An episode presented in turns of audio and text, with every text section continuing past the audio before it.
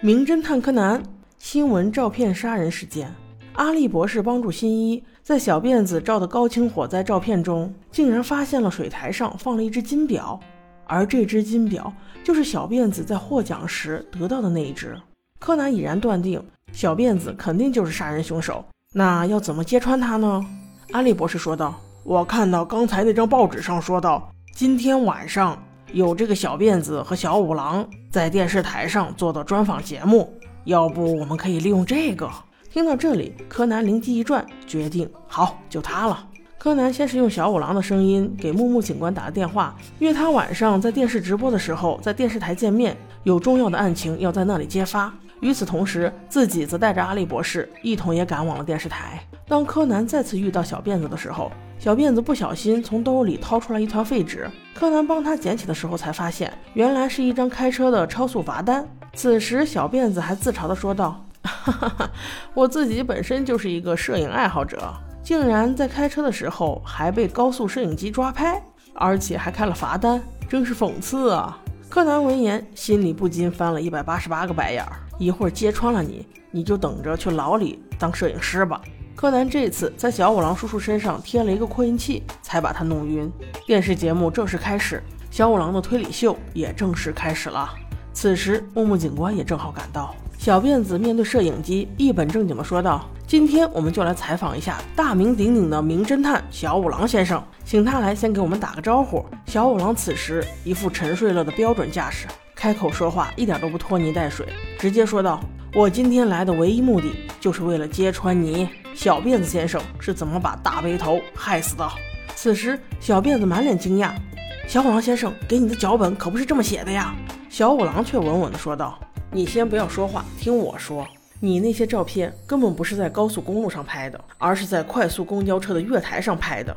而你从案发现场跑过去的时间只不过两三分钟而已。”小辫子一听，有点急了：“我即使有作案时间，那你说我的点火工具是什么？”我是根本不可能去杀人的。小五郎却说：“据我推测，你应该先是用烟灰缸一类的东西把大背头打晕，然后再到了厨房的水池里放上一水池的白石灰。这个生石灰和熟石灰可不一样，它遇水则快速生热，短时间内就能把温度提升在三四百度。那厨房旁边的东西自然会燃烧起来。燃烧殆尽之后，这个所谓的限时点火装置，警察们也发现不了。”这也是为什么大背头先生之前会在你脸上吹一把白石灰了。此时的小辫子先生显然有些不淡定了，这怎么可能？又不是我一个人有作案时间，你到底有什么证据？那就有请我的好伙伴阿笠博士登场。此时，阿笠博士推着一台自制的电脑走上了电视镜头，经历一番操作之后，让摄影机直接对着电脑屏幕拍了起来。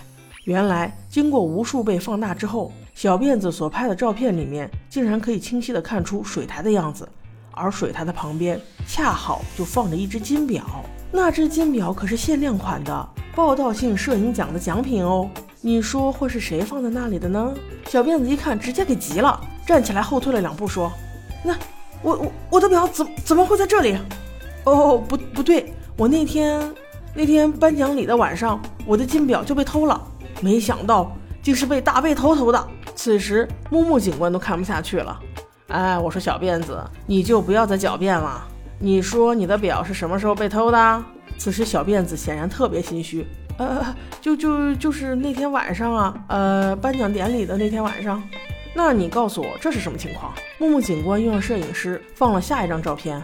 对，没错，就是小辫子开车超速的那张照片。而照片上明显显示着。小辫子正戴着那块金表，拍摄时间竟然是颁奖典礼之后第二天的中午。此时，小辫子终于无言以对，他颓废地坐在沙发上。对，人是我杀的，都怪他，他竟然勒索我，用生石灰的事情勒索我，他怎么能活？小五郎却沉重地说了一句：“作为报道性摄影的记者，您似乎忘了一个原则，那就是照片所呈现出来的才是最真的事实。”好了，看到这里，这一集就要结束了。小杰想说的是，这个小辫子似乎有一点饮鸩止渴的意思，还有那么一点钓鱼执法的意思，还有那么一点以假乱真的意思。有火灾要拍，没有火灾，创造火灾也要拍。这种急功近利的人，注定没有什么好结果的。我们下集见。